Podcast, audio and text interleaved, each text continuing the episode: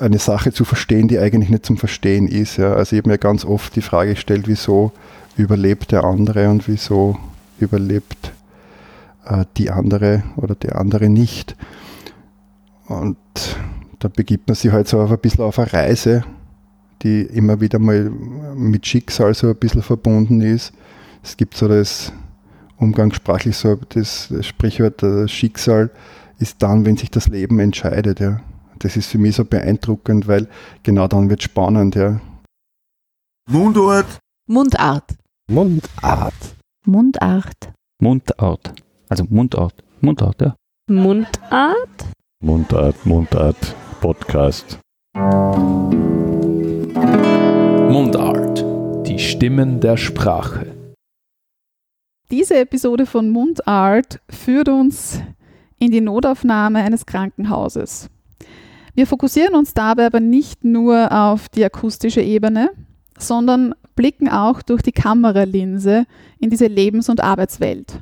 Denn mein heutiger Gesprächspartner ist Intensivkrankenpfleger und Fotograf und hat über zwei Jahre lang den Alltag in einer Notaufnahme fotografisch begleitet. Herzlich willkommen, Günther Walder. Hallo und danke für die Einladung. Notaufnahme, also schon allein das, das Wort löst bei mir einiges aus, wahrscheinlich auch bei den Hörern und Hörerinnen. Also es ist eine, eine Ausnahmesituation, also man denkt sofort lebensbedrohlich, lebensgefährlich. Der Spiegel hat es so gut in der Schlagzeile formuliert, wo der Notfall der Normalfall ist. Und dann hast du selbst in einem Interview im Profil im April 2021 gesagt, die Notaufnahme ist ein besonderer Ort, der besondere Menschen anzieht und etwas mit ihnen macht. So, jetzt interessiert mich natürlich ganz besonders, was sind das für Menschen, die dort arbeiten? Sind das Adrenalin-Junkies? Müssen die gewissermaßen Extremsituationen extreme Stresssituationen lieben, müssen die irgendwie ganz bewusst mit dramatischen Situationen relativ cool umgehen, müssen die masochistisch veranlagt sein. Haben die irgendwas gemeinsam? Oder macht es eigentlich aus, dass sie von der Persönlichkeit her so unterschiedlich sind und dann das Mosaik zusammen irgendwie dann diesen Arbeitsplatz ausmacht? Ja, das ist wirklich eine spannende Überlegung was für Leute da sich auf die Notaufnahme hingezogen fühlen. Ich glaube, das entwickelt sich so äh, im Laufe der Ausbildung, äh, wo so seine Stärken sind. Äh, es gibt ja in dem Bereich der Pflege gibt es ja zigtausend Möglichkeiten, wo man sich hinentwickeln kann. Also das ist von ganz ruhigen, äh, gesprächsbasierten Arbeiten bis hin zu, bis zur Notaufnahme, wo es halt weniger ums Gespräch geht, als wieder, äh, wo dann auch die Hard Facts zählen, wo es dann halt so ein bisschen ans Eingemachte geht. Nicht? Ähm, das entwickelt sich. Wie es den anderen geht, wie die da hingekommen sind, das weiß ich jetzt nur in einzelnen Fällen von Freunden. In meiner, in meinem Fall ist es so, dass es schon ein bisschen mit meiner Biografie zu tun hat. In deiner Kindheit? Genau, ich habe, ähm, äh, also ich bin insgesamt bisher immer schon dreimal auf einer Intensivstation gelegen und habe da die andere Seite gesehen. Als Neunjähriger habe ich ein schweres Verkehrs einen schweren Verkehrsunfall gehabt und dann nochmal als Jugendlicher. Und ähm, da habe ich, das dürfte wirklich so eindrücklich gewesen sein, dass ich das äh, jetzt im Nachhinein dann auch die Berufswahl des Krankenpflegers irgendwann getroffen habe weil äh, ich glaube, diese Erfahrungen, die man da macht, mit so Erlebnissen, das bringt einem irgendwie zu Türen und das macht irgendwie Räume auf. Ja. Gerade als Kind, glaube ich, ich sehe das jetzt da wieder bei meinen Patienten, dass ja immer wieder Kinder sind. Ähm, also was das für ihre Traumata sind, die da ausgelöst sind. Ich habe selber einen Sohn, der hat sich jetzt vorgestern auch die Hand gebrochen. Also das ist, da ist man das Elternteil jetzt auch wieder gefordert, aber zu dem Vorhinnahme, es ist, ähm, ja, es werden da einfach Räume aufgemacht, Türen, die in Räume führen, die ganz schwer zum Begreifen sind, ja. Da passiert ganz viel im Unterbewusstsein, ja. Jetzt im Nachhinein äh, wieso ich den Beruf gewählt habe oder die Notaufnahme halt auch als Arbeitsort gewählt habe, ist sicher darin begründet, dass ich da als Kind halt Räume betreten habe, die ich mir jetzt im Nachhinein einfach noch mehr anschauen wollte. Das ist sicher so. Und was natürlich auch spannend ist, weil als Fotograf rolle ich das Ganze jetzt nochmal zum, zum dritten Mal mehr, weniger auf, schaue mir die Räume jetzt noch einmal an. Und das anhand meiner Projekte, ja. Also das finde ich super spannend, weil es ist eigentlich meine eigene Therapie, die ich da auch durchmache. Weil ich gerade diese schmale Linie, die da zwischen Leben und Tod manchmal äh, passiert, sehr interessant finde als Betätigungsfeld. In der Krankenpflege oder im Krankenhaus genauso wie als Fotograf halt auch. Und ich glaube, das begründet so ein bisschen auch, wieso ich in der Notaufnahme arbeite oder wieso ich diese, diese Bereiche halt aufsuche. Also genau hin, hinzusehen mit der Kamera, die halt Teil als, als Lupe halt auch fungiert, als Werkzeug, um das Ganze halt auch irgendwie ver verstehen, zu probieren, zu lernen. Es ist ganz schwierig, weil ähm, man schaut sich dann diese tausenden Fotos am Bildschirm wieder an und das macht irgendwie was mit einem. Nicht? Man, man hat das Gefühl, man, man, man fängt an zu verstehen, äh, eine Sache zu verstehen, die eigentlich nicht zum Verstehen ist. Ja. Also ich habe mir ganz oft die Frage gestellt, wieso überlebt der andere und wieso überlebt äh, die andere oder der andere nicht. Und da begibt man sich halt so auf ein bisschen auf eine Reise, die immer wieder mal mit Schicksal so ein bisschen verbunden ist. Es gibt so das umgangssprachlich so das Sprichwort, das Schicksal ist dann, wenn sich das Leben entscheidet. Ja. Das ist für mich so beeindruckend, weil genau dann wird es spannend. Ja. Also ich bin ja auch so ein Typ vom Charakter her, der kann mit Alltag und mit grauer, mit grauer Monotonie eigentlich nicht wirklich was anfangen. Also mir, mir ödet das ganz schnell an. Ja. Und das habe ich in den Bereichen halt eigentlich nicht. Ne. Jetzt hast du gesagt, verstehen, begreifen, gewisse Dinge nachvollziehen. Dafür bleibt dir wahrscheinlich im Krankenhausalltag wenig Zeit oder kaum Zeit.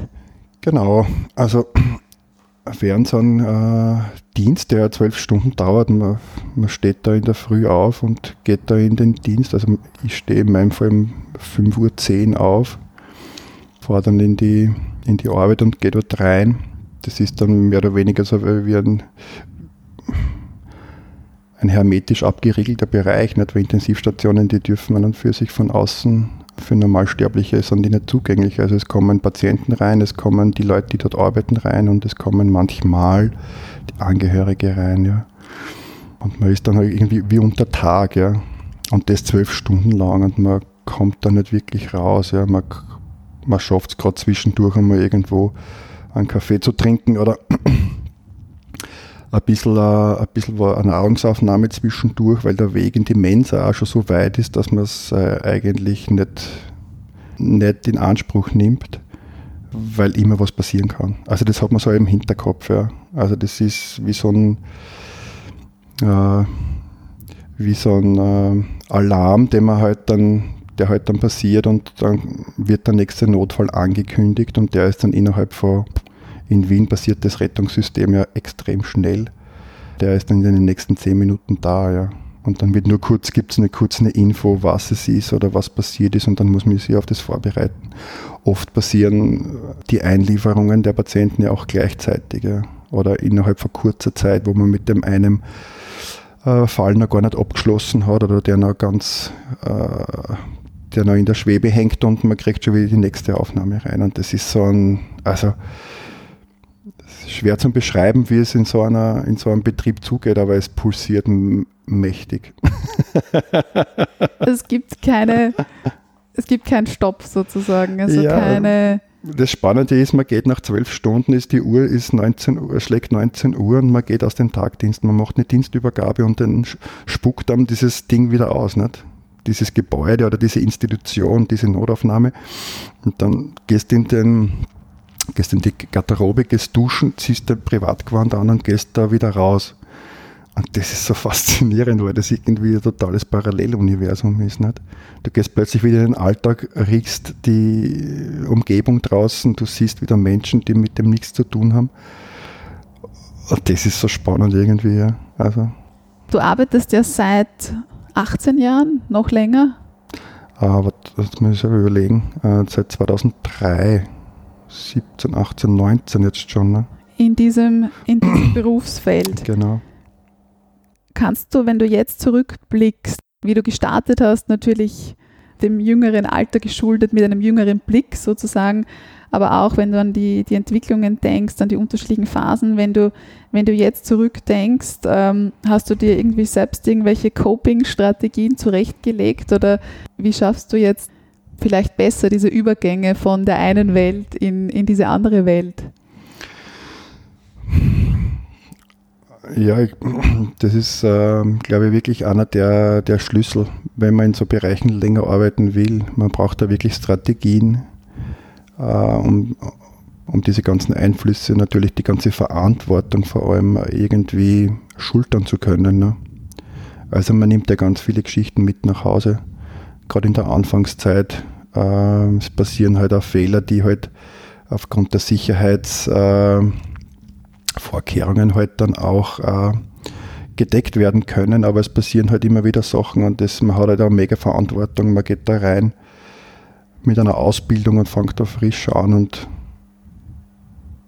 das braucht halt dann echt Jahre, ne, bis man sich dann selber so ein bisschen sicherer fühlt. Nicht? Am Anfang ist das wirklich ein Spießrutenlauf. Man wird dann schon eingeschult in die verschiedenen Bereiche, wird dann jemandem zugewiesen, der, mit dem man dann da die Dienste gemeinsam verbringt. Das ist einfach so ein Programm, das man da durchläuft, monatelang, bis man dann irgendwann auf den eigenen Füßen steht und dann zum Beispiel den Herzalarm-Pager, das ist so ein Ding, der dann losgeht, wenn im, im Areal, im Krankenhausareal, ob es jetzt auf den Normalbettenstationen, wenn da ein Notfall ist, wo man dann halt als Team gerufen wird, wo du mit deinem Arzt, mit dem Zuständigen gemeinsam mit dem Rucksack und mit dem ganzen Equipment losläufst.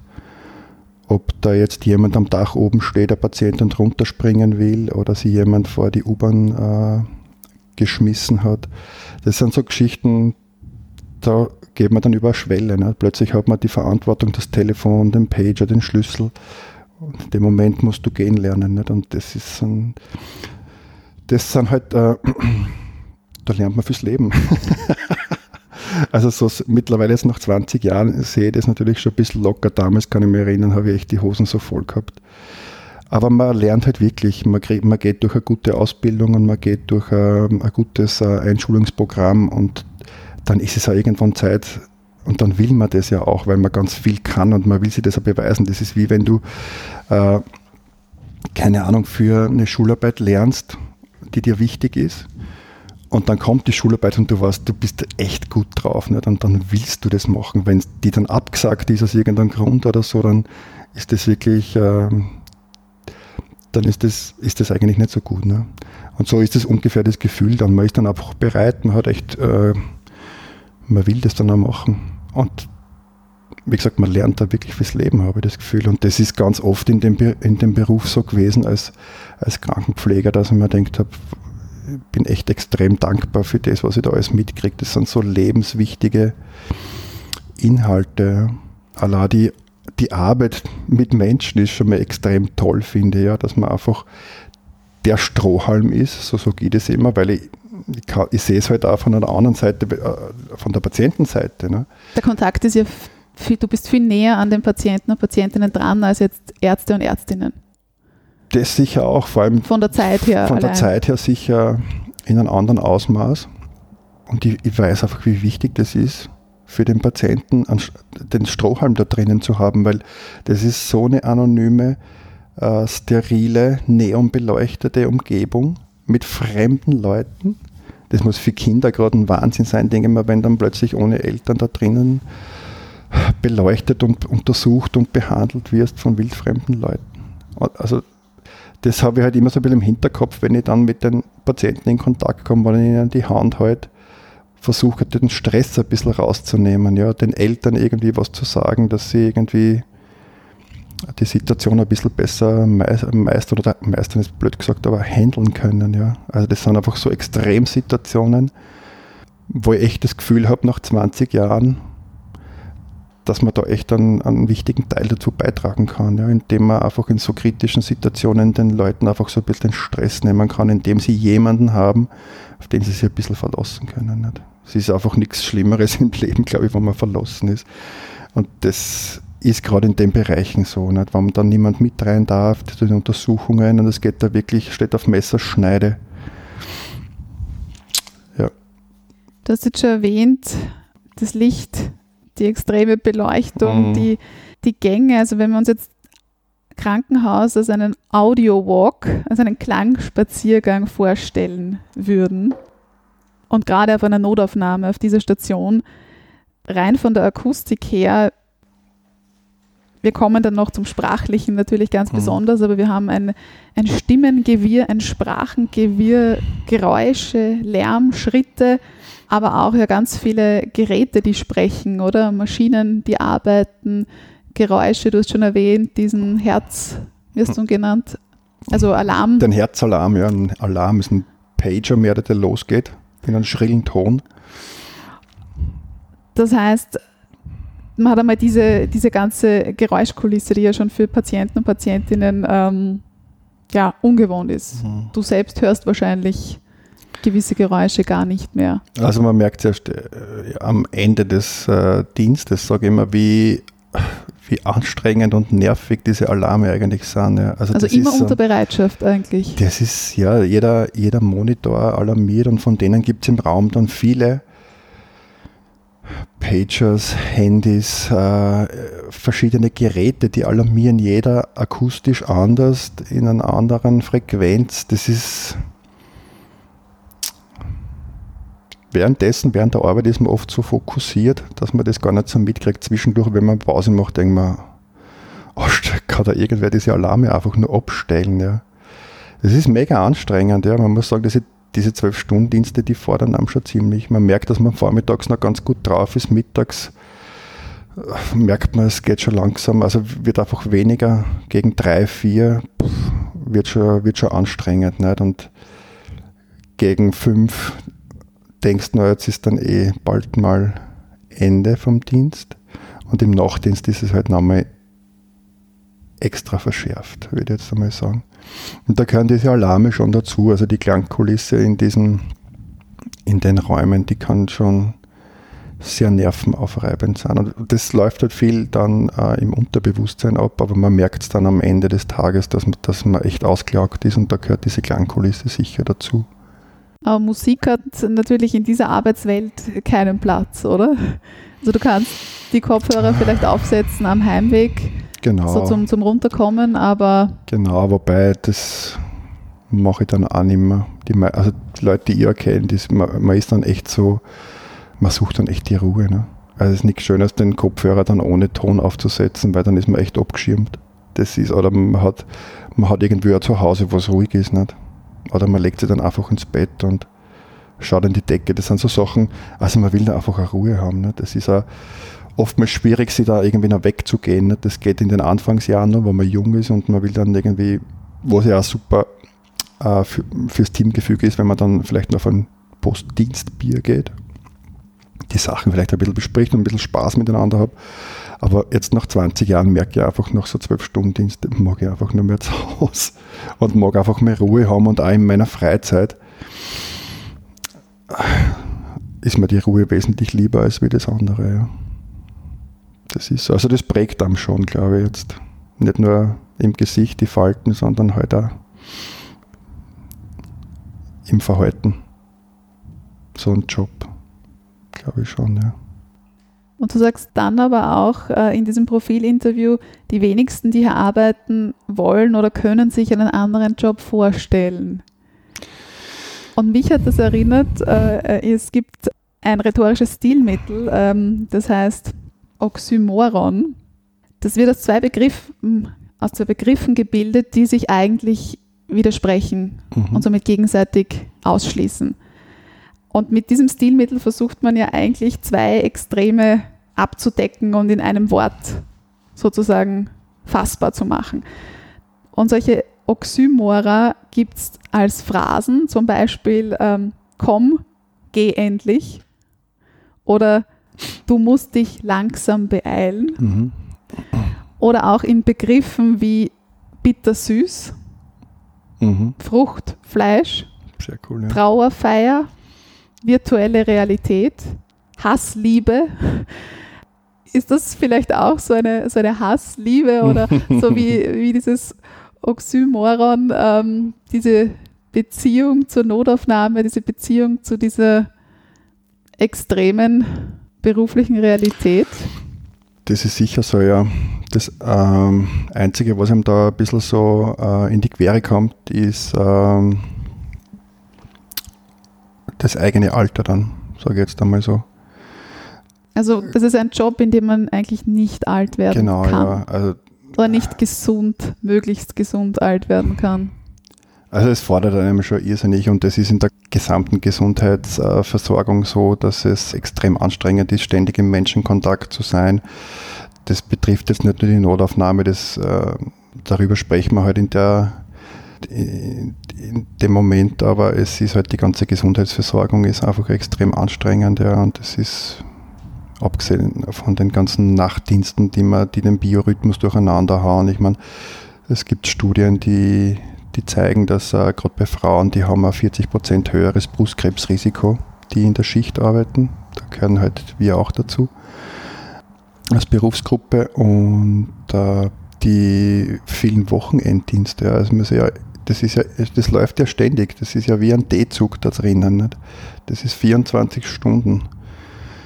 Und die Dienste können alle besetzt. Weihnachten, äh, Ostern, die ganzen Familienfeiern, die fallen dann oft einfach unter den Tisch, weil man die Dienste halt auch besetzen muss. Und äh, man merkt halt nach einem gewissen Jahren, dass man sich so ein bisschen aus dem Sozialgefüge rausgeschmissen hat. Ja. Die Freunde, die nicht in dem Bereich arbeiten, die trifft man dann einfach selten. Und man kann nicht auf die Konzerte gehen oder ähm, weil man halt am Wochenende halt zwölf Stunden da eingesperrt ist drinnen, ja. Und dazwischen schafft man es irgendwie nicht, ja, dass man sich dann auch noch irgendwie auf ein Konzert begibt oder mit Freunden trifft. Und also das, dieses hohe Pensum, das da gefahren wird, ich sage nicht nur auf der Notaufnahme, sondern generell in, dem ges gesamten Gesundheit, in der gesamten Gesundheitsversorgung, macht es halt da schwierig, lang in dem Bereich zu bleiben. Ja. Es ist, zeigt ja, dass äh, Berufswechsel im Schnitt nach sieben Jahren passiert, ja. weil die Leute einfach dann auch genug haben und sie was anderes suchen und merken, das ist jetzt nichts, was ich auf Dauer machen kann. Ja. Und das ist schon sehr beeindruckend, finde ich, dass man äh, so eine lange also Ausbildung auch durchläuft. Das sind, äh, vier Jahre, die man da als Fachausbildung hat. Und äh, sieben Jahre später schmeißt man das wieder hin. Also das ist eigentlich schon in der Relation schon beeindruckend. Was natürlich auch zeigt, äh, wie die Rahmenbedingungen sind, ja, dass die jetzt nicht so top sind, ja, dass die nicht top bezahlt sind, die Jobs, dass, äh, dass die Personaldecke also dünn ist, ja, dass man ständig am Einspringen ist, ja, dass die Krankenstände schwer zum Besetzen sind. Das sind alles so Rahmenbedingungen, so Eckpunkte, die halt da auch mitspielen, denke ich mal. Ja. Also das ist halt kein Job, den man gern weiterempfiehlt, obwohl es so eine tolle Tätigkeit ist und obwohl der, also gerade ich mache das jetzt seit 20 Jahren, merkt natürlich jetzt da schon ein bisschen die Auswirkungen, aber ich weiß jetzt nicht, ob ich das ob ich das unbedingt weiterempfehlen würde, weil es langfristig muss man sich wirklich was überlegen. Das Ding ist halt, man kauft sich halt mit, einem, mit einer Teilzeitbeschäftigung dann die freie Zeit, die man aber braucht zum Regenerieren. Ja. Und das, da schneidet man sich halt dann selber ins eigene Fleisch irgendwann. Ja. Ich arbeite jetzt mittlerweile nur mehr 20 Stunden. Man kann sich vorstellen, dass das jetzt nicht der große finanzielle Wurf ist, ja. Aber so vom Arbeitsrhythmus her und vom Arbeitstempo her habe ich das Gefühl, da kann ich eigentlich noch mal volle Leistung abrufen. Mhm. Ja. Die kennen wenige, die in dem Bereich auch in Pension gehen. Ja. Ich wundere mich dann immer, wo die alle hingehen, weil irgendwie muss man ja, wird man ja älter und muss man dann auch irgendwie so ein Einkommen äh, bringen. Und äh, definitiv ist es so, dass es ein wirklich anstrengender Job ist. Ja. Aber das heißt, dir hilft sicher auch dein, dein zweites Standbein oder deine zweite berufliche Lebenswelt, eben die Fotografie, da hier eine Art von Ausgleich zu finden. Definitiv, ja. Also generell denke ich mal, bei so einem Job braucht man einfach irgendeine Leidenschaft, die nebenbei noch einem so ein bisschen rausholt aus dem Ganzen, weil sonst äh, fängt einem das möglicherweise zum Belasten an. Ja. Aber meine Fotografie ist natürlich, die ist leidenschaftlich und bedient halt auch das Feld, sage ich jetzt einmal, mit meinen Projekten. Das finde ich extrem toll, weil ich Also ganz zu Beginn war es ja so eher das, das Trennende. Also dein Schwerpunkt war Porträts und Reisefotografie Mhm. ganz allgemein. ja, Und dann hast du irgendwann begonnen, aber doch diese beiden Welten, zu. Krankenpflege Ja. Das hat sich dann irgendwann und nicht mehr vermeiden Fotografie lassen. zu verbinden. Ja, es hat sich dann irgendwann nicht mehr vermeiden lassen, weil ich gemerkt habe, beides ist Leidenschaft und beides hat aber einen gemeinsamen Nenner. Das habe ich irgendwie lange nicht so richtig äh, gesehen. Aber wie gesagt, auf, aufgrund meiner Biografie habe ich da einfach zu oft hingeschaut. Deswegen hat dann irgendwann einmal die Kamera her müssen, um da Projekte zu entwickeln, dass man das Ganze nach außen transportiert, finde ich. Ja. Und das war mir dann irgendwann, wie ich den Gedanken gehabt habe, mir gedacht, yes, jetzt äh, macht es ja richtig Sinn, die Fotografie, dass man da einfach ähm, ein Thema hat, das man da richtig gut bespielen kann, vor allem als, als jemand, der halt auch weiß, wie es dazugeht. Nicht? Und das sind halt da Themen, die die Leute interessieren, weil es geht um die großen, die großen Themen des Lebens. Also es geht um Leben, es geht um Tod, es geht um Leid. Und äh, ja, das sind die Themen, die mich in meiner Fotografie halt auch beschäftigen. Ja. Was passiert nach, nach dem, nachdem er gestorben ist? Ja. Gibt es da irgendwie was? Haben die Leute, die so eine Situation überlebt haben, irgendwie was gesehen, irgendwas erlebt? Das ist total spannend, wenn man die, wenn man die Leute dann im Nachhinein befragt. Ja. Das war eins meiner ersten, also das ist mein erstes Projekt in die Richtung, die Wiederbelebten, wo ich Menschen porträtiert habe, die einen Herz-Kreislauf-Stillstand, also die eigentlich schon mal klinisch tot waren, die Situation überlebt haben und die dann äh, fotografiert habe und mit denen halt auch Interviews geführt habe. Und äh, das war eigentlich mein erstes großes, schwieriges Thema, sage ich jetzt einmal. Und das hat, ja, das hat ganz viel aufgezeigt. Äh, War extrem wichtig auch für mich. Das war ein großer Schritt, weil ich selber schon in der Situation als Patient war. Ich finde ja diese, diesen Kreis total spannend. Ja. Man ist als Patient, geht man durch, dieses, durch, dieses, durch diese Tür, dann äh, schaut man sich das von der anderen Seite an. Also ich bin ja äh, am Rettungshubschrauber als Sanitäter geflogen und habe mir, hab mir das auch vor Ort angeschaut. Wie schaut das auf der Straße aus, wenn die Leute da verunfallen, wenn es regnet oder Verunfallen. ja, verunfallen. Ein Wort, das ich gar nicht in meinem, in meinem Sprachgebrauch habe. Ja, das sind so ernste Themen, und, äh, wo ich mir gedacht habe, ich, also das waren keine bewussten Entscheidungen. Erst im Nachhinein habe ich begriffen, ich habe mir das wirklich ganz, ganz, ganz genau mit der Lupe anschauen müssen. Wann, also wo ist der Zeitpunkt? Wo, wo, wo passiert da der Moment, wo man da eine Grenze überschreitet von Leben in Tod oder wieder zurück? Extrem spannendes Gebiet, finde ich.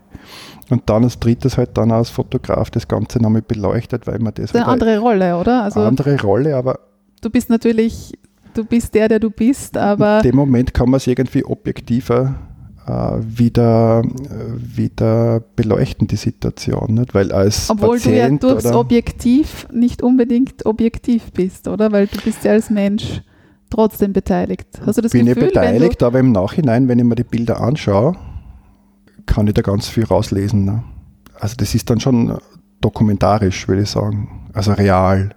Nichts Gefaktes, was ja auch ganz wichtig ist in unserer Zeit und gerade in der Medizin. Da habe ich gewusst, das sind meine Bilder, die sind nicht gefaked. Das ist, die kann man herzeigen und da kann man dazu stehen und das kann man belegen. Das ist wie Wissenschaft. Ne? Und da habe ich das Gefühl gehabt, ich habe endlich was in der Hand, mit dem ich, auf das ich schauen kann und das ich irgendwie mir auch erklären kann. Und wieso war es für dich so wichtig, wie jetzt zum Beispiel in, in deinem ersten Projekt Wiederbelebt, wo du eben die Personen nach einem Herzstillstand auch interviewt hast? Wieso hast du sie auch interviewt und selbst sprechen lassen? Wieso haben dir nicht nur die Aufnahmen gereicht? Warum hast du diese verbale Komponente gebraucht? Ja, als Fotograf mit den Porträts ist man halt eingeschränkt, nicht? Auf das Bild selber. Ich habe da wirklich lange überlegt, wie ich das konzeptionell angehe. Ich habe die schwarz-weiß fotografiert, habe die in ein ganz, ganz drastisches äh, Hell- und Schattenbild gepackt, sodass man den Unterschied zwischen Leben und Tod, zwischen Schatten und Licht so ein bisschen erkennt. Äh, aber es war mir irgendwie zu wenig. Nicht? Es war irgendwie nicht erkennbar für einen Außenstehenden, um was es geht. Das sind okay, das sind jetzt Menschen in Schwarz-Weiß fotografiert. Da hat man den, den Kontext irgendwie noch nicht, den Inhalt hat man jetzt noch nicht verstanden. Ja. Und mit den Interviews und mit dem, dass man die Leute sprechen hat lassen, war dann die zweite Ebene eingeführt, die halt dann ganz wichtig war, um das Projekt da zu verstehen. Ja. Also was es bedeutet, mal klinisch tot zu sein, das ist Punkt 1. Wie wichtig und wie sinnvoll ist, da kommt jetzt wieder die, die Rolle des Notfallsanitäters oder Krankenpflegers, wie er immer äh, äh, ins Spiel, wie wichtig es ist, dass man Menschen dieser Situation durchleben, dass man denen hilft. Was sind die richtigen Maßnahmen, also dass man die halt auch in den Umlauf bringt weil aufgrund dessen haben diese Menschen halt überlebt. Die haben nicht überlebt, weil plötzlich irgendwie der Heilige Geist runtergeschaut hat, man das möglicherweise auch, aber weil couragierte Ersthelfer geholfen haben, ja. Und deswegen haben die überlebt und das finde ich halt dann auch so genial, weil das ist ja, das ist der maximale Beweis einer Menschenliebe, wenn man dem anderen das Leben rettet, oder was gibt's, was gibt's Cooleres? Deswegen finde ich das Projekt auch so schön, weil es zeigt einfach, dass man mit einfachen Handgriffen Leben retten kann. Und äh, mit den Porträts und mit den Geschichten ist das auch bestätigt, dass es funktioniert. Und dass es eben die, die Bildebene und die, die Textebene Ja. braucht und die sich dann sozusagen verbinden. Genau. Weil auch in deinem aktuellsten Projekt, das ja im März 2021, hast du dein Buch, deinen Bildband Mhm. House of Fate veröffentlicht, Mhm. wo ja auch wieder Bild und Text sich umarmen, Ja. obwohl natürlich die Bilder schon, schon überwiegen, oder? Ich weiß jetzt gar nicht, ob die überwiegen. Ich habe das Gefühl, die halten sich so ein bisschen das Gewicht. Es wird schon ein bisschen mehr zugunsten des Bildes sein, da gebe ich da sicher recht. Aber da war es für mich auch so in dem Konzept so irgendwie ganz wichtig, okay, es braucht einen Text, die Bilder allein. Also das war ja extrem spannend, wie sich das Projekt halt dann auch entwickelt hat. Man hat dann irgendwann tausende von Bildern, die man während der, den Situationen dieser Notsituationen, die sich so ergeben haben, ich habe meine Kamera mehr oder Genau, weniger immer, immer bei der Hand gehabt. Es war eine recht kleine Kamera, aber du wolltest natürlich auch den, den Alltag nicht irgendwie, den Stören. Arbeitsalltag stören. Genau. Aber du hast wirklich über zwei Jahre lang Deswegen hat es so lange gedauert. weil- Zeitdokumente Genau, erstellt. Es gibt halt Situationen in, diesen, in dieser Notfallversorgung, wo man sich ein bisschen zurücknehmen kann. Und wenn man dann die Kamera bei der Hand hat, dann kann man auch die Bilder machen. Ja. Deswegen hat es auch so lange gedauert, bis man genug Material zusammen hatte. Und im Sichten der, des Materials war das erste Konzept so hart als möglich. Also man, ich habe das echt das Gefühl gehabt, da, das, das ist Kriegsberichterstattung. Ja. Die Bilder, da geht es wirklich um viel Blut. Äh, auf gut Deutsch gesagt. Und ähm, Man sieht ja, man sieht enge, kahle Räume, man sieht Entsorgungsbehälter für Spritzen, man sieht OP-Säle. Also wir müssen ja diese Bilder ein bisschen beschreiben, äh, wir müssten, ja, genau. ähm, weil die Hörer und Hörerinnen ja jetzt keine Bilder an sich im Kopf haben. Also man Mhm. kann sich alles vorstellen. Du hast Kollegen, Kolleginnen fotografiert, Patienten, Patientinnen. Ähm, du hast nichts bewusst verschönert oder bewusst inszeniert. Na genau, ich habe jetzt im zweiten Schritt einfach gemerkt, ich, man kann nicht nur diese hart, die ganz harten Sachen zeigen. Diese Klasse, also diese Beri- Kriegsberichterstattung, wie ich sie halt kenne, wo man dann Leichenberge sieht, das war so das Erste, was ich fotografiert habe, das, was ich zeigen wollte. Ja. Und ich war dann natürlich auch im Austausch mit, mit äh, Fotografen, Kollegen und Kolleginnen. Und die haben dann irgendwann gesagt, bitte zeig mir keine Bilder mehr, ich kann nicht mehr schlafen, ich habe Albträume. Das war total wichtig, einfach dieser Hinweis, weil ich gemerkt habe, ich bin einfach schon so lange in dem Bereich, dass mir diese Bilder, die ich da fotografiert habe, einfach gar nichts mehr ausmachen. Ja. Oder dass ich die gar nicht so schlimm empfinde, wie das jetzt jemand empfindet, der das mit dem Thema eigentlich nichts am Hut hat. Ja. Das heißt, ich habe das Ganze nochmal überarbeiten müssen, habe dann auch gemerkt, dass es weniger zu zeigen einfach am mehr sein kann. Mhm. Ja. Und das war dann halt einfach so, dass man dann einfach leere Räume gezeigt hat, was ganz wichtig ist, wenn man den Exitus-Raum sieht, ja. Ohne Inhalt, weil da ist auch nichts drinnen. Wenn der Verstorbene in dem Raum nicht drinnen ist, ist der leer. Es hängt nur ein Kreuz an der Wand. Wie heißt der Raum? Exitus-Raum. Ja, da werden dann halt die verstorbenen Patienten hingebracht in den Raum. Äh, und dort werden sie dann abgeholt und in die Pathologie gebracht. Ja. Und wie gesagt, das sind so, das sind so Abläufe und, ähm, und Räume, mit denen man jeden Tag oder jede Stunde konfrontiert ist, aber dem Außenstehenden muss man das irgendwie ein bisschen sensibler nahe bringen. Das habe ich dann irgendwann verstanden und habe halt dann, ja, habe es auch extrem schön gefunden, auch die Kollegen dann zu fotografieren in einer Phase, wo sie einfach durchschnaufen oder wo sie dann so emotional sind, wo dieser Ausbruch dieser, in, dieser, dieser inneren Anspannung dann auch passiert. Ja. Ich habe dann irgendwann relativ schnell gemerkt, dass das Projekt ganz, ganz viel Potenzial hat, weil dort, wo so viele Menschen auf ein Projekt oder auf ein, auf ein Ziel hinarbeiten, ist natürlich ganz viel Material und ganz viel passieren ganz viele Situationen, die halt natürlich auch zum Fotografieren und zum Herzeigen sind. Nicht? Und für mich halt auch ganz wichtig, der Außenwelt halt einfach einmal zugänglich zu machen, was in so einer, in so einer Räumlichkeit oder in so einer Institution halt auch passiert. Weil Man kennt es vielleicht am ehesten von Fernsehserien, wo das, das natürlich dann zum gewissen Grad sehr, wie soll ich sagen, sehr bewusst inszeniert wird, wenn man diese Emergency Rooms Ja. sieht. Ja, es ist, ja, es ist, ich finde das noch viel härter, das Buch, und noch viel, weil es eben so realistisch ist. Nicht? Wenn man es im Fernsehen sieht, da weiß man immer, das sind halt Schauspieler. Nachempfunden, irgendwelchen Situationen auch gut gemacht, aber das Buch finde ich einfach so wichtig, weil es die Realität zeigt. Da ist kein Fake drinnen, kein Schauspieler. Und äh, deswegen halt dann auch irgendwann die zweite Ebene des Textes, weil ich trotzdem das Gefühl gehabt habe, bei der Editierung der, der Fotostrecke, wo die eh schon so entschärft Mhm. war, Also ich- Selektion, du hast schon, du hast schon ausgewählt. genau, dass die immer noch zu, also ich habe gar nicht so viel rausnehmen können, ohne dass dann der Inhalt verloren gegangen wäre, dass sie dann halt irgendwie nicht doch irgendwie zu schwach gewesen wäre, die Geschichte. Also war halt irgendwie die, die Frage, wie geht man da jetzt weiter, ja? Will Wie- man die Leute jetzt in dem- verstören? In dem Prozess, wen, wen fragst du da? Fragst du da Leute aus deinem beruflichen Umfeld, aus dem familiären Umfeld?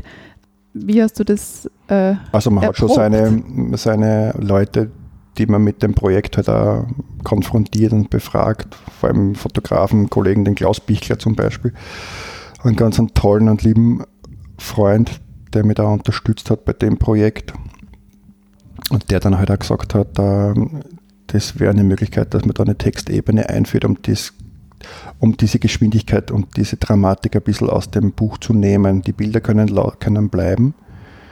Aber mit dem Texten, das muss man jetzt da wieder beschreiben, das sind halt Kommentare und Zitate, die halt aus Interviews mit dem Personal dort vor Ort entstanden sind. Also ich habe ungefähr 20 Leute interviewt. Und aus diesen Interviews haben wir einfach äh, die Originalausschnitte übernommen und in das Buch gegeben. anonymisiert? Nein, mit äh, Vornamen begleitet und, äh, und wie, wie das Konzept dann äh, fertig war mit dem Text, war das total die schöne Erfahrung, dass man dann das Gefühl gehabt hat, wenn man das Buch von vorne nach hinten durchblättert, dass die Krankenpflegerin oder der Krankenpfleger oder der Arzt irgendwie einen bei der Hand nimmt und durch das Buch führt. Das ist so, du hast halt immer diese Originalzitate und das ist so, wie wenn sie dir das erklären würden, ja. das Buch oder das Bild oder die Situation und das hat das Ganze so ein bisschen, dem hat dem Ganzen die Dramatik ein bisschen genommen. Obwohl es jetzt nicht weniger, vom Gefühl her nicht weniger unter die Haut geht, aber es ist ein bisschen sanfter. Es, es, es äh, flutet ein bisschen sanfter an, bevor es dann zum Höhepunkt kommt sozusagen. Aber das war für mich dann wichtig, halt dann auch die Leute da wieder mal, zu, genauso wie bei dem Wiederbelebt-Projekt, war es einfach wichtig, dass man die Leute zu Wort kommen lässt. Einfach zu sehen, was, äh, was beschäftigt die, ne? was, äh, was belastet die, ja? was, äh, was treibt die so durch den Berufsalltag. Nicht? Was empfinden die als toll oder weniger toll? Und allein diese, diese, dieses Feedback zu kriegen von einem ganzen Team, das auf einer der größten Notaufnahmen arbeitet, finde ich schon sehr einzigartig. Gibt es auch so jetzt, glaube ich, bis dato nicht so Arbeit und äh, war für mich total wichtig, die Leute da mal zu Wort kommen lassen und es sind eine ganz wichtige, ganz tolle Zitate zutage gekommen, nicht? die halt auch diesen Alltag da drinnen so gut herzeigen. Ne? Der Bildband heißt House of Fate, also so klassisch, wenn man Begriffe vom Englischen ins Deutsche übersetzt, mhm. dass es äh, vielleicht immer so ein bisschen nachhinkt. Auch hier ist es Mhm. Schicksalsgebäude, Schicksalsbunker. Mhm. Warum der Titel und warum englischsprachig? Steckt da mehr dahinter oder was? Ja, es steckt mehr dahinter. Also es gibt einen Buchtitel, der heißt House of God. Da geht es darum, um eine Beschreibung von, glaube ich, von einem Assistenzarzt, der in diesem Bereich zu arbeiten anfängt und der halt dann auch beschreibt in einem Roman, wie es dazugeht, ist ein amerikanischer Roman, House of, House of God, und der wird so in den, sag jetzt einmal, in den Bereichen wird der so ein bisschen unter der Hand gehandelt, das sollte man mal gelesen haben, weil dann versteht man, versteht man so ein bisschen die, die Abläufe in diesen Spezialbereichen. Der heißt eben House of God und ist, ist jetzt kein Insider oder so, sondern ich wollte das so ein bisschen, das House of God hat mir eigentlich extrem gut gefallen, weil es zeigt halt auf, dass es, dass da um mehr geht. Nicht? Da geht es nicht nur um, um eine neue Frisur oder ein neues Outfit, sondern da geht es um Leben und Tod, House of God. Und ich hab's dann, mir ist dann dieses Fate irgendwie eingefallen, das Schicksal, wo ich halt am Anfang des Projektes ganz viel mit dem Thema gearbeitet habe, weil Schicksal der Moment ist, wo sich das Leben entscheidet. Das finde ich so phänomenal. Keiner weiß wieso, weshalb und warum. Deswegen Fate, House of Fate, Haus des Schicksals, ein, ein Raum, wo das Schicksal passiert. So einfach die Übersetzung. Wäre auf Deutsch wäre mir nichts äh, Passendes, ehrlich Mhm. gesagt, eingefallen. Ja. Und so gibt es einfach so ein bisschen einen Anstoß zum Überlegen. House of Fate. Jetzt, wenn man sich dieses Projekt vorstellt, schon allein den Zeitraum, wie du sagst, äh, über zwei Jahre, dann die Fotos, die Interviews, dann das Zusammenfügen. Ich kann mir vorstellen, dass auch der bürokratische Aufwand äh, enorm war. Also nicht nur der, der Dokumentation und ähm, dann Recherchieren und Selektion und so weiter, sondern auch rechtlicher Hinsicht, datenschutzrechtlich. Du hast Interviewdaten, du hast Fotodaten. Ähm, hast du das unterschätzt? Oder äh, ich kann mir vorstellen, dass Ja. das enorm war. Mm, Ja, das habe ich sicher unterschätzt, weil als Fotograf fotografiert man und in dem Moment, wo man das Projekt angeht, ist man so voller Leidenschaft und Motivation, dass man halt Sehr gut so, weil sonst würde man es Genau, nicht wird, starten. Sonst wird keiner wahrscheinlich so Projekte starten, ja, wenn man nicht, wenn man von vornherein wissen wird, was, was für Berge an Arbeit da warten. Und das war dann auch definitiv so. Und das sind natürlich die Aufgaben, die am ja, die man am wenigsten liebt sozusagen, ja, weil da geht es halt um Bürokratie, man muss die Leute kontaktieren, man muss das, äh, man muss das unterschreiben lassen, ja. Bei den Bildern von den Toten, die halt verstorben sind, die kann man mehr fragen, ja. Das heißt, da braucht es auch den Nachlassverwalter und so weiter. Ja. Also das ist schon ein bürokratischer Aufwand, aber ich habe dann gesehen, ich meine, wie wichtig das Projekt nicht nur für mich ist, sondern auch für die Leute ja in der Notaufnahme ist das ein extrem tolles Projekt, wo sie sich selber halt auch mal gesehen haben. Habe die Fotos oftmals großformatig ausgedruckt und habe es dann einfach mit, mit einem Leukoplast an die Wand gehängt in den Sozialräumen.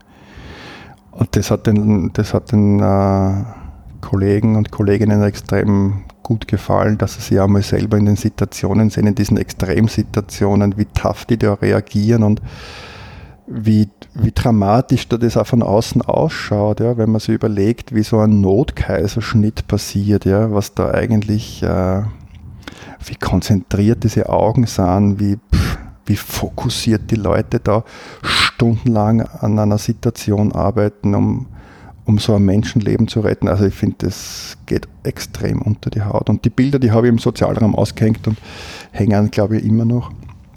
Und wie geht es dir dann damit, wenn du so ein großes Projekt abschließt? Also wie, was ist das dann für ein Prozess?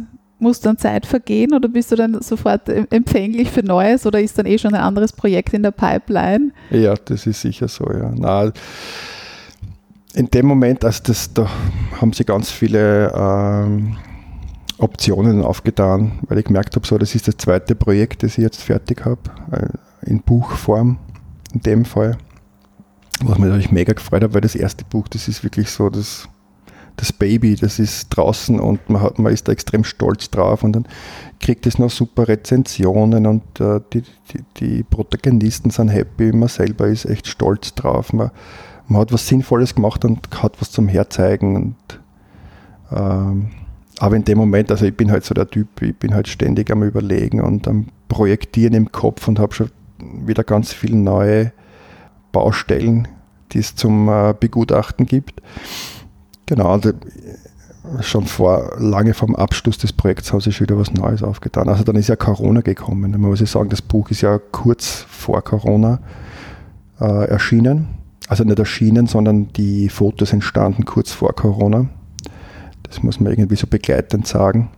Dann hat sich das ganze Name verschärft, weil dann ist ein richtiger Tsunami auf das ganze Gesundheitswesen mehr oder weniger zugekommen.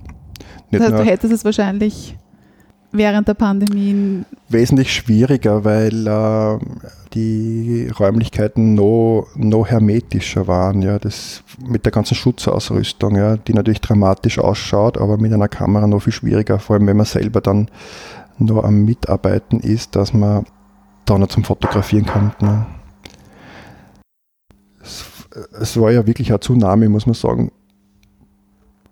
Das Gesundheitspersonal hat echt extremst, ist vor extremen Belastungen gestanden, ja, die von einem Tag auf den anderen kommen sind. Plötzlich waren die Intensivstationen voll, die massive Schutzausrüstung, die da einmal vorhanden war, ja, die Angst im Hinterkopf, sich anzustecken oder den Virus vielleicht mit nach Hause zu nehmen, seine Kinder anzustecken oder die Oma vielleicht, was ja oft genug passiert ist. Deutschland habe ich jetzt gelesen, sind 250 Pflegepersonen aufgrund von einer Covid-Ansteckung während des äh, während, des äh, Jobs äh, verstorben. Also das zeigt schon, was da für ein Riesending auf uns zugekommen ist und das zeigt halt auch die Wichtigkeit äh, dieser Notaufnahme oder dieser der Gesundheitsversorgung. Was ist einem das wert? Wie viel Personal darf das verbrauchen? Was darf uns, was darf das dem Steuerzahler kosten? Ja? Das sind Informationen, die raus müssen, finde ich. Deswegen war mein Projekt genau richtig zu dem Zeitpunkt, finde ich, dass man da so ein bisschen einen Einblick kriegt weil, wie gesagt, hermetisch abgeriegelt hat man wenig Einblick. Wenn man jemanden über so ein Thema fragt, dann sind Antworten oder sind meistens Wissenschaftler oder sonstige Leute vor der Kamera, die wenig Einblick in die Bereiche geben. Ja. Und in der Phase haben wir ganz, habe ich halt viel Kontakt mit Kollegen in ganz Europa gehabt. Mit, das Netzwerk hat gearbeitet im Hintergrund. Die haben mir dann selbstständig uh, Selfies geschickt aus diesen äh, Spezialbereichen, aus diesen Covid-Stationen, Normalstationen, Intensivstationen, wie die halt da mit der Schutzausrüstung hantieren, wie, wie machen die das in Island, wie machen die das in Russland, wie machen sie, wie machen es wir in Österreich. Da haben wir die Leute selbstständig mehr oder weniger so Selfies vom Handy gemacht, geschickt und dann habe ich da so ein bisschen Werbung dafür gemacht, dass ich da überlege, das, das zu sammeln, nur mal schauen, zu dokumentieren, was können wir da draus machen. Ja, und dann ist eh schon die, also da kann man ja vorstellen, dass da sofort was aufgeploppt ist, eine Idee in meinem Kopf, dass man das halt äh, zu einem Projekt macht. Und das ist jetzt gerade das aktuelle Projekt, das jetzt läuft. Ich habe da hunderte von Selfies aus ganz eigentlich fast international Australien, um, aus den Staaten bekommen, weil es zeigt ja nichts anderes, dass wir alle in dem gleichen Boot sitzen. Ja. Also dem Virus ist es ja wurscht. Der kennt, es kennt ja keine Grenzen, ob das jetzt in China herumschwebt oder da ähm, über die Grenzen kommt. Das ist ja jedem gleich. Jeder ist vor einer ähnlichen Problematik gestanden. Und durch das Netzwerk habe ich halt einfach extrem viel Material reinbekommen, ohne dass ich halt mit der Kamera auf die Stationen habe müssen. Ne? Das war ja ganz wichtig, weil durch die hermetische Abregelung kommt man ja nirgends mehr rein oder konnte man nirgends mehr rein. Ähm, so habe ich das halt über einen Ether bekommen, die Selfies, direkt aus dem, ich sage immer, aus dem Auge des Tsunamis, weil es genau dort ja richtig passiert ist und man die richtige Dramatik da heute gesehen hat, wie Leute heute halt auch wieder mal ums Leben kämpfen aufgrund dieser Situation. Ja, und jetzt gibt es da eine Sammlung von hunderten solcher Selfies. Die Idee ist, dass ich die jetzt ausgedruckt habe. Ähm, die digitalen Bilder habe ich einfach als Foto ausgedruckt und habe die Bilder dann jeden einzelnen per Post extrem cooler Prozess, finde ich, dass man das dann so analogisiert, oder? Mhm, so die digitale, die, die, das muss ich halt einfach nur kurz erklären, um das zu verstehen. Mit der Idee dahinter, dass sie sich persönlich mit Handschrift zu dem Foto halt das kommentieren können. Ganz offen gehalten, ohne Interviewfragen oder sonstiges, einfach mit der Bitte, wenn sie das Foto bekommen, einfach ein Edding nehmen und irgendwie ein einen Kommentar dazu schreiben und mir wieder mit dem Rückporto zurückschicken. Also ein ewig langer Prozess, vor allem wenn bis so ein Foto aus, aus Island oder sonst irgendwo Retour ist, dauert ewig. Mittlerweile habe ich aber die fast alle Retour. Also ist jetzt da, ja, jetzt bin ich sicher schon wieder ein Jahr dran an dem Projekt. Jetzt habe ich fast alle Retouren, das geht schon in den nächsten Schritt und ich habe jetzt extrem tolle Unikate. Ne? Und die Sprachen sind International. International, also nicht ja. nur Deutsch und Englisch. Nee. Sondern. Ja, es ist extrem spannend. Die, meistens ist natürlich Deutsch-Englisch, weil die Isländer natürlich da in Englisch schreiben. Es ist Russisch und whatever. Muss man dann halt irgendwie schauen, dass man es irgendwie versteht. Der Großteil ist Deutsch-Englisch. Aber es sind tolle Unikate und es zeigt einfach so ein, es gibt einfach einen tollen Einblick in so ein, in diese Welt. Und ich finde es einfach so wichtig, dass man das nach außen transportiert in so einer Zeit, wo, wo viel über, so viel über Fake News und, und Sachen diskutiert und geredet wird, dass man dann einfach wieder so diese so Unikate in der Hand hat, wo Leute wirklich sowas erlebt haben und das auch dokumentiert haben. Und dann ich halt der sein darf, der das editiert und halt den, den Bürokratieaufwand betreibt, das hin und her zu schicken. Also ich habe das ja dann selber fotografiert in dem Fall, sondern habe halt nur die Idee geboren. Nicht? Und jetzt, ja, mir taugt das, jetzt habe ich dieses, diese Unikate zu Hause in einer, in einer Box und das wird halt das nächste Buch jetzt. Und was macht es für dich für einen Unterschied, wenn es zu einem Buch wird? Also, wir haben schon gesagt, dieses analoge Buch, das in der Hand zu mhm. halten, ist schon einmal also muss es dieser Schritt immer sein, eine digitale Art von, von Ausstellung oder eine digitale Zusammenfügung kann das nicht. Kann nicht Ach, kann, die äh, Sinne ansprechen. Definitiv. Also das kann es sicher. Es für, wieso es ein Buch ist in dem Fall, ist es für mich, weil es ein Zeitdokument ist. Deswegen jetzt mal ein Buch, weil das kann man anschauen, das stellt man ins Regal und schaut sich vielleicht, wenn man jetzt äh, googelt und spanische Grippe eingibt, dann findet man Schwarz-Weiß-Fotos, sind Zeitdokumente und ich habe das Gefühl, diese Corona-Pandemie wird uns hoff also eine Pandemie wird uns hoffentlich nicht so oft äh, streifen. Und es ist halt auch wieder ein Zeitdokument, da ist einfach ganz viel weltweit passiert. Und ich habe da einfach ein Zeitdokument geschaffen und das kann man einfach hernehmen. Das liegt dann in der Nationalbibliothek auf und deswegen als Buch, aber ich ich spiele auch mit dem Gedanken, dass man diese Bilder auch ganz groß digital an einer Hauswand zum Beispiel projiziert, um einfach auch zu zeigen, den Menschen auch ein Gesicht geben. Ja. Es ist immer alles so anonym, ja, diese ganze Gesundheitsversorgung. Das sind alles nur Zahlen und Daten, da wird ökonomisch operiert da drinnen. Und man sieht einfach die Gesichter. Ich finde es so wichtig, dass man diese verschwitzten, abgearbeiteten Personen sieht, die da wirklich ganz viel Herzblut reinstecken in den Job. Und die, die muss man einfach gesehen haben. Und das sind, das ist ganz wichtig, das sind jetzt keine Helden oder so. Ja. Das ist halt auch immer wieder so, das ist mir ganz wichtig, das auch zu sagen, weil das ist immer wieder so in den Raum gestellt worden, dass das jetzt die Helden sind, die beklatscht werden.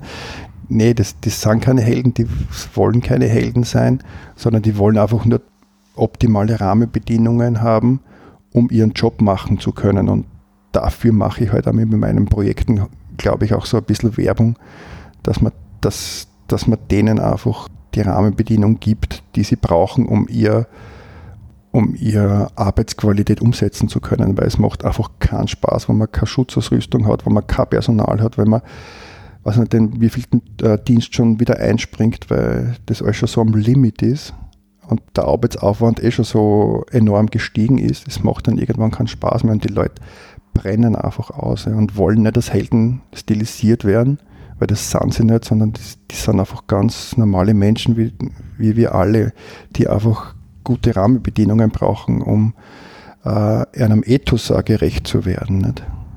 Also das, man arbeitet ja da nicht an, äh, an irgendwelchen Dingen, wo man sagt, okay, da kann man schon mal Abstriche machen, weil man arbeitet am Menschen und wenn ich jetzt keine Zeit habe, für denjenigen zu versorgen, dann hat es kein anderer auch nicht. Und das muss man halt auch irgendwie noch mal so ein bisschen verkraften. Das nimmt man halt noch mit nach Hause. Ne? Dass man sagt, okay, man hat, da hat man jetzt zu wenig machen können. Ne? Machen, ja. Es ist auch hängen geblieben bei mir, was du ganz am Anfang vom Gespräch gesagt hast. Dein Arbeitsplatz ist ein Bereich, in dem es mehr ums Machen, Tun als, also die Hard Facts, als ums, ums Reden oder Kommunikation. Also Kommunikation an sich schon, aber es ist, es geht vielleicht mehr um die Taten als um um Ums drüber nachdenken. Um drüber reden, drüber nachdenken, wahrscheinlich funktioniert in, in ja. Millisekunden. Und ich möchte jetzt noch auf, auf diesen sprachlichen Bereich zu sprechen kommen. Du hast jetzt mehrmals geschildert, Notfallsituationen unterschiedlichster Art, aber wenn wirklich so ein Notfallalarm bei dir läutet, wie funktioniert das? Wie, wie kann man sich das als Laie vorstellen? Wie ist da die Kommunikation? Wer spricht? Wer hat was zu sagen? Wer koordiniert? Wer weiß, was zu tun ist? Mhm. Wie läuft das jetzt nur auf, auf verbaler Ebene ab? Ja, es braucht vor allem eine gewisse Disziplin. Ne? Und es gibt, also es gibt so ein, äh, ein Schema nach wer so das Kommando übernimmt, wer was ansagt und wie man kommuniziert. Also kurz und klar, dass es jemanden gibt, der, wie gesagt, das Kommando übernimmt und der halt äh, die, die Sachen einteilt und äh, den Rest vom Team informiert, was zu tun ist, mit kurz und klaren, prägnanten Sätzen. Genau. Das ist mehr oder weniger der Schlüssel dazu, dass das natürlich in der Realität nicht immer so der Fall ist, ist ja eh auch klar, weil es spielen Emotionen mit. Es passieren Sachen, viele Sachen gleichzeitig nicht. Ähm, hat ja oft gezeigt, dass manchmal zu viele Leute am, am, am, am, am Kochen sind, dass das vielleicht nicht so optimal ist, als wie weniger, die gut eingespielt sind. Also da gibt es einfach viele Faktoren, die da mitspielen, die das Ganze auch sehr, sehr schnell chaotisch machen können. Und das ist halt dann, wo man halt einfach mit der Zeit lernt, auch mit dem Chaos umzugehen, weil äh, schlussendlich muss halt das, äh, das Ergebnis passen. Nicht? Aber gibt es da einen, einen, Leitfaden, nach dem ihr euch orientiert? Oder wird das einfach in gewissen Situationen geübt? Oder wird es einfach geübt, indem, indem es passiert und man, man agiert in, in der Situation. Also wie gesagt, es gibt ein Programm, wo man in, diesen, in diese Bereiche eingeschult wird, wo man da einfach mal mitgeht, sich das mal von der Distanz anschaut, dann kriegt man kleine Aufträge und man, man findet sich da ein und irgendwann ist man halt selbst tätig und äh, kennt das System, wie das läuft. Ja. Im Grunde gibt es einen diensthabenden Oberarzt, der die Entscheidungen trifft, der dann also schlussendlich sagt so, wir haben uns jetzt alles überlegt, aber leider schaffen wir das jetzt nicht und der Patient ist so eben verstorben. Das heißt, das wird halt im Team kommuniziert, ja. Genauso wie man sagt, du äh, bist du zuständig für die Beatmung, du bist zuständig für Medikamente, du bist zuständig für die Herz-Kreislauf-Kontrolle. Also das sind einfach ganz klare Kommandos, die da gegeben werden. Ja. Man spielt sich da so ein bisschen ein, man kann es im Vorfeld auch abmachen, wer für was zuständig ist oder wer was macht. Ja. Das ist aber dann so ein bisschen individuell, ja. muss man ganz ehrlich sagen. Je, je routinierter die Leute dann sind, umso mehr läuft es automatisch, weil man sieht, was zu tun ist. Und man hat das schon so oft durchgemacht, dass man weiß, was als nächstes kommt. Und man denkt einfach vor und zieht die Handlung dann nach. Das ist, glaube ich, so ein bisschen der Schlüssel. Man denkt einfach immer mit. Das ist das Schöne daran, als Team zu agieren. Also Zitat gibt es in dem Buch, der beschreibt, der beschreibt es als Organismus. Das habe ich extrem schön gefunden, weil es so ohne einander nicht geht, sondern nur miteinander und das versteht man irgendwann, dass die Rädchen ineinander greifen müssen, um ein optimales Ergebnis zu kriegen. Und da ist es halt wichtig, dass die Leute gut miteinander können, finde ich. Ja. Also in einem professionellen äh, Umfeld. Man muss jetzt nicht Big Buddies sein oder so, sondern man muss einfach professionell in, in diesen Situationen agieren können. Ja, da gibt es jetzt nicht, ich mag, ich mag dich nicht oder keine Ahnung, du stehst mir nicht zum Gesicht, sondern in der Situation muss das einfach funktionieren. Das, das tut es auch. Ne? Das ist das Tolle dran, weil es einfach so die, die Abläufe einfach auch ablaufen. Welche Sprachen spielen denn in deinem Alltag eine Rolle? Also du hast immer in Wien gearbeitet, du also arbeitest auch immer noch in Wien, das heißt jetzt nicht in anderen Bundesländern und Wien ist mehrsprachig. Das heißt mhm. nicht nur Englisch andere Sprachen. Ähm, wie, wie schaut da dein Alltag aus? Ja, viel mit Google Translator, würde ich sagen. Wirklich? Ja, ist echt so. Ja, was, also ich kann Englisch als Fremdsprache, viel mehr ist es dann nicht. Wenn man mit dem Patienten kommunizieren kann, äh, fremdsprachig, dann hat man in einem großen Haus natürlich Möglichkeiten, dass äh, eben dort auch Menschen arbeiten aus verschiedenen Ländern. Die können halt dann einmal Spanisch, Italienisch, Polnisch, whatever, Russisch dann kann man sich denen bedienen, wenn die halt gerade zugegen sind. Oder? oder oft ist es halt dann auch der Google Translator, der halt nicht immer nur zielführend ist, aber so in der letzten Konsequenz kann man diese Dinge auch einsetzen. Finde ich ja super toll. Kommen extrem witzige Sachen manchmal raus. aber das wirklich, dass du dann äh, einmal ja. am Tag mindestens ja, Google Translator einschalte und irgendwas eingebe und dann halt versuche, das entweder zu lesen, lesen zu lassen oder anhören zu lassen und dann, man kommt dann schon auf irgendwie, in einer Notsituation funktioniert sowas natürlich nicht, aber oft ist es so mit Angehörigen zum Beispiel. Ne? Man will da ja kommunizieren und denen ja erzählen, was passiert oder wie, das, wie der Vorgang da ist, wie die Prognose ist und äh, genau, da bedient man sich halt auch diesen neuen digitalen Methoden. Und wenn wir jetzt innerhalb der deutschen Sprache bleiben, inwieweit spielt alles abseits der Standardsprache, des Standarddeutschen eine Rolle? Also sei es jetzt Dialekte, Regiolekte, Umgangssprachen. Spielt das in deinem Alltag eine Rolle, dass du im Dialekt kommunizierst oder du selbst Dialekt Klar. sprichst? Ja, also es hängt halt davon ab vom, vom Gegenüber. Also es ist einer der größten Notaufnahmen, arbeiten alle Pflegepersonen sind über 60, 65. Wenn wir die Ärzte dazu rechnen, sind wir ein Team von über 100. Die kommen von allen Herren Ländern auch. Also das ist, das ist schon sehr cool finde ich. Also ich habe selber ja zwei Jahre in uh, Zürich gearbeitet als Krankenpfleger. Wenn dann jemand aus der Schweiz da ist, dann kann man da so ein bisschen wieder einfließen lassen. Mich interessiert das halt natürlich auch. Oder jemand aus dem genau aus dem Südburgenland, mit dem ist es irgendwie auch spannend oder lustig zu kommunizieren, wenn man den versteht. Oder ist es jemand aus Vorarlberg da? Oder Gäste aus Deutschland? Finde ich total spannend. Wie viele Unterschiede und Nuancen es da gibt. Nicht? Aber wenn wir jetzt im Deutschen bleiben, so wie du gesagt hast, dann gibt es einfach tausend Unterschiede. Nicht? In der Schweiz heißt zum Beispiel das Gesäßheben, heißt das Fütli-Lupfen. Und das verwende ich dann halt, wenn es angebracht ist. wenn ich einen, äh, einen Patienten aus der Schweiz habe, dann kann man das schon mal sagen. Genau. Heben Sie bitte das Gesäß. Ich habe eine Publikation mitgebracht von einer Sprechwissenschaftlerin, Marita Papst-Weinschenk. Die Publikation heißt Und was sagt die Stimme? Sprechwissenschaftliche Analysen zur Wirkung der para- und extraverbalen Ebenen der Arzt-Patienten-Kommunikation aus dem Jahr 2017. Und auf diese paraverbale, nonverbale Ebene möchte ich jetzt noch abschließend zu sprechen kommen. Paraverbal, Intonation, Stimmlage, Stimmfärbung, Tempo, Rhythmus, Akzente, aber auch so Dinge wie Lachen, Schweigen, Redepausen, das fällt alles unter paraverbale Kommunikation und nonverbal sind wir dann im Bereich der Mimik, Gestik, Blicke, Körperhaltungen. Mhm.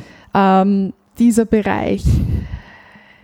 Klar, dass der eine, riesige Rolle spielt in deinem Arbeitsumfeld, aber kannst du das vielleicht ein bisschen näher ausführen, gerade in der Patientinnenkommunikation oder mit Angehörigen oder äh, wann ist es besonders tragend, dass nicht nur eben die Art, was du sagst, sondern eben wie du es sagst.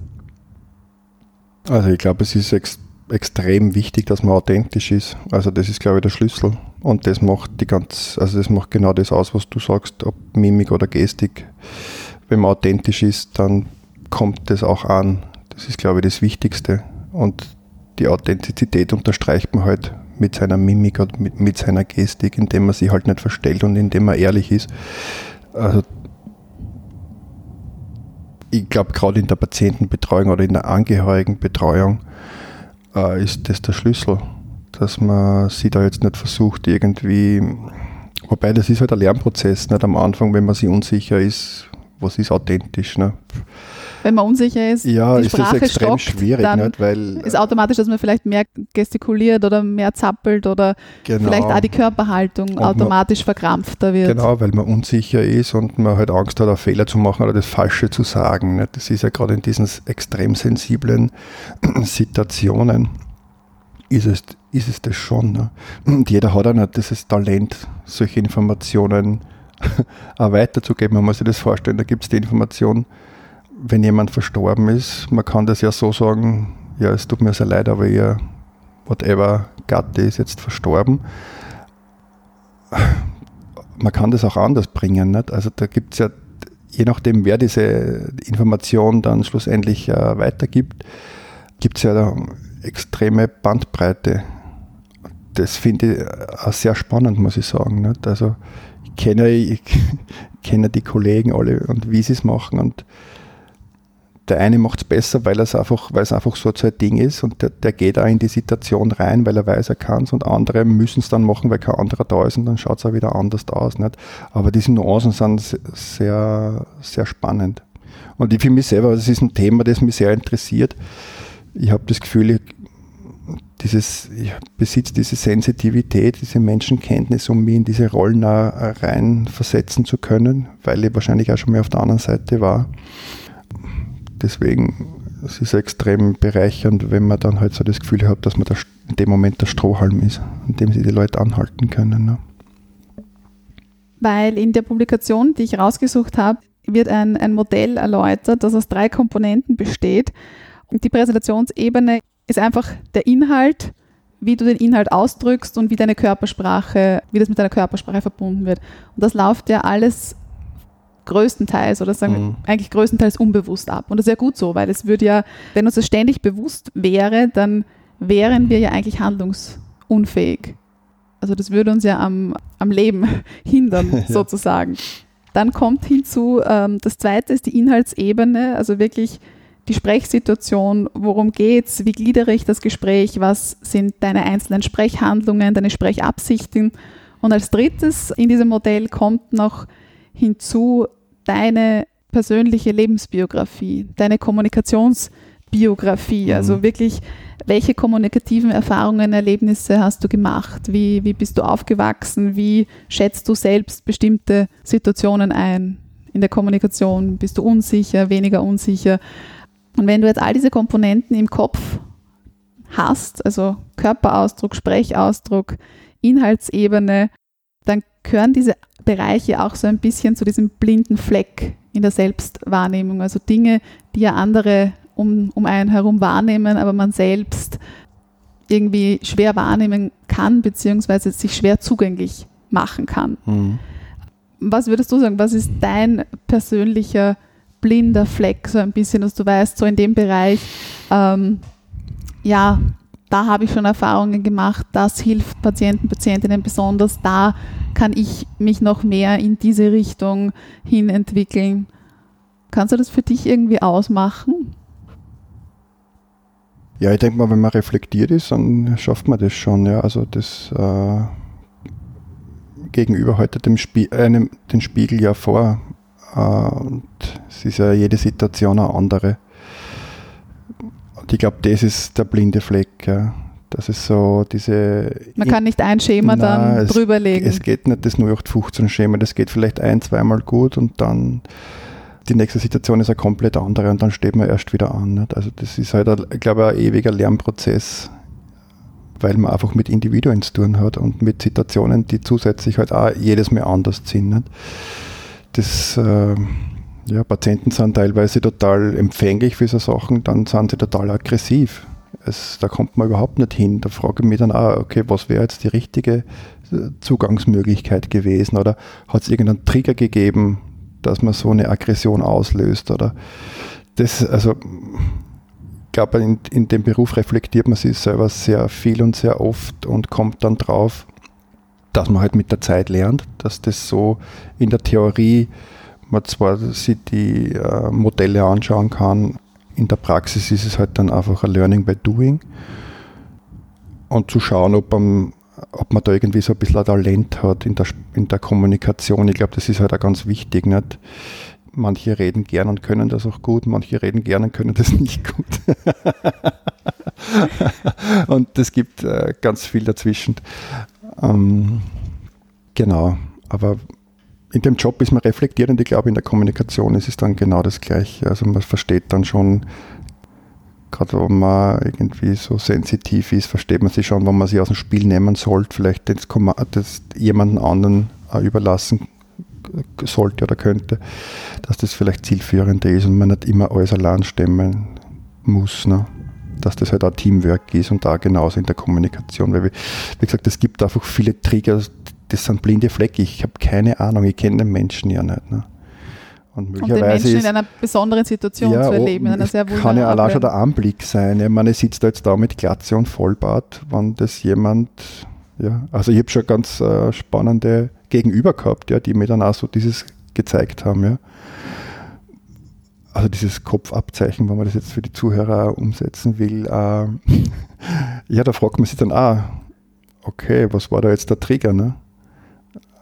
Ohne dass man da jetzt irgendwie was gemacht hat, einfach nur anwesend, präsent war und man, der nimmt sie einem raus und zeigt einem so ein Zeichen. Ne? Dann denkt man, das ist ja eh auch nichts anderes als wie im Alltag draußen, wenn man in der U-Bahn fährt, dann hat man ja ganz viele gegenüber, nicht? Und da passieren ja auch Situationen, wo man sich dann oft fragt, was ist da jetzt gerade gewesen oder so. Oder wenn man jemanden in die Augen schaut und merkt, okay, da gibt es vielleicht ein bisschen mehr als wie nur schauen. Ne? Also wo es dann einfach so ein bisschen in dieses Verliebtheit geht oder so. Ne? Wenn man merkt, okay, man schaut sich da jetzt einfach zu oft an, dass das jetzt irgendwie normal wäre. Ich glaube, das ist im Job nichts anderes. Also man lernt da fürs Leben, sage ich jetzt einmal ganz einfach. Ja, summa summarum, ich glaube, wir können äh, zusammenfassen und um noch einmal diese Fotografie-Analogie herzunehmen, generell, nicht nur für deine berufliche Lebenswelt der Fotografie und auch für die berufliche Lebenswelt im Spital und auch ganz allgemein, ich glaube, für jeden Menschen ist die Frage, ist der Abstand gut genug? Wichtig. Und zwar in der Fotografie ist immer natürlich der Abstand, wie, wie nah gehe ich ran, wie weit gehe ich weg, um eine gute Aufnahme zu machen, aber auch in beruflicher Hinsicht, ähm, wie viel Nähe ist es gut am Arbeitsplatz, wie viel Distanz brauche ich, wie geht es mir persönlich, psychisch, physisch damit, wie geht es mir privat, generell dieses Abstand halten, was jetzt natürlich in der Pandemie noch, noch einen anderen, noch eine andere Konnotation hat, die ich jetzt nicht hier einfließen lassen möchte. Mhm. Aber generell dieses Abstand halten, also wie weit gehe ich hin, wie weit gehe ich zurück, wie weit nehme ich mir aber dann auch selbst wieder den Raum und mache die Schritte zurück.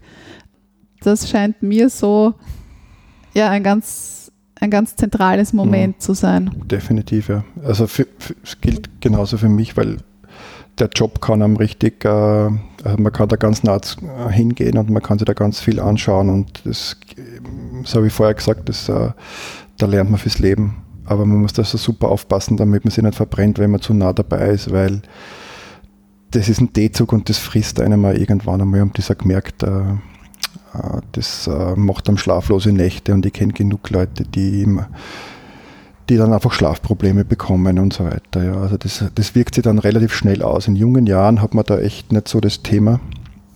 In dem Moment, wo man älter wird, merkt man so ein bisschen den Verschleiß. Und dann muss man einfach so ein bisschen auf sich aufpassen. Die einen können das besser als die anderen. Ich für mich habe jetzt so die Waage zur Zeit gefunden mit der Fotografie, die mir sehr auslastet, die mir sehr viel Spaß macht die ja genau diesen, diese Leidenschaft wieder bringt, auf einer anderen, in einem anderen Bereich jetzt, aber mit einem, mit einem ähnlichen Nenner oder mit dem gleichen Nenner in dem Fall. Und äh, in der Gesundheitsversorgung habe ich mich einfach so weit zurückgenommen, dass mir jeder Dienst noch wirklich Spaß macht und das ist es, das auf das ankommt. Ich habe von Anfang an gesagt, ich mache das so lange, solange ich kein Bauchweh in der Früh habe, wenn ich aufstehe und in die Arbeit gehe solange mache ich das und das ist bis dato noch nicht erreicht, indem ich mich halt einfach zurückgenommen habe. Also ich glaube, man muss sich dann einfach wirklich rechtzeitig auch wieder distanzieren, um halt einfach nicht sich nicht zu verbrennen, glaube ich. Nachgefragt. Der Mundart Word Rap.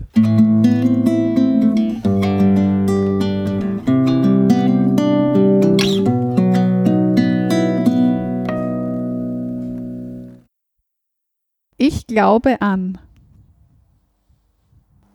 An das Schicksal. mein bisher größtes Abenteuer. Oder eines meiner bisher größten Abenteuer. Der will jetzt lange überlegen, da gibt es so viele. mein Sohn, glaube ich. Zuletzt hinterfragt habe ich Mich selber. Eine Geste der Verbundenheit ist für mich Ah, Der Augenblick. Wenn ich meinem Ich vor zwei Jahren einen Satz sagen könnte, welcher wäre das? Dranbleiben. Damit kann man mir eine Freude bereiten. Mit Zeit. Eine mündliche Liebeserklärung, also ich liebe dich, sage ich auf Standarddeutsch, Hochdeutsch oder im Dialekt. Ich liebe dich.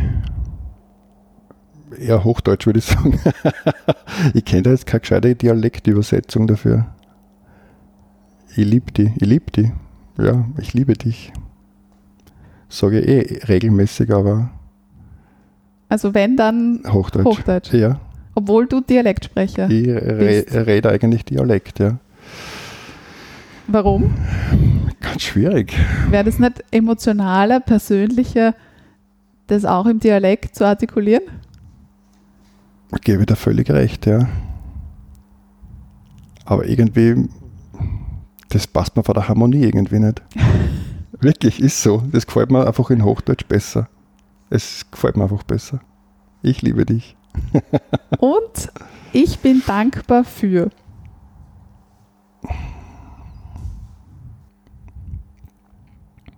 Für meine Visionen.